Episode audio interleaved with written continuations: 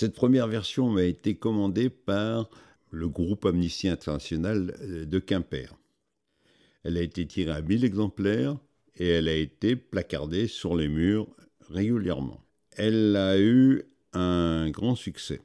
Elle a eu un grand succès, si bien que l'organisation départementale du Finistère m'a demandé un retirage. Et comme je n'étais pas tout à fait satisfait du dessin, euh, j'en ai fait une autre version qui n'était pas plus satisfaisante.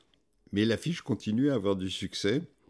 Et au niveau régional, des gens de Nantes, euh, ils ont voulu la faire à grande échelle. Et pour le national, ils sont partis demander des sous à l'organisation nationale pour pouvoir en tirer des centaines de milliers d'exemplaires. Ils l'ont eu du bout des lèvres, mais finalement ça s'est fait et c'est l'affiche qui a dû être euh, imprimée en plus grand nombre, donc plusieurs centaines de mille.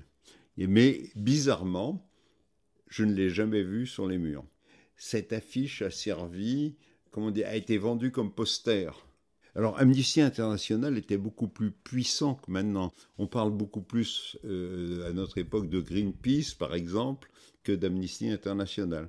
Et à l'époque, Amnesty International essayait de rester neutre en se battant pour la libéralisation des, des prisonniers politiques euh, en URSS et en même temps contre les dictatures en Amérique du Sud.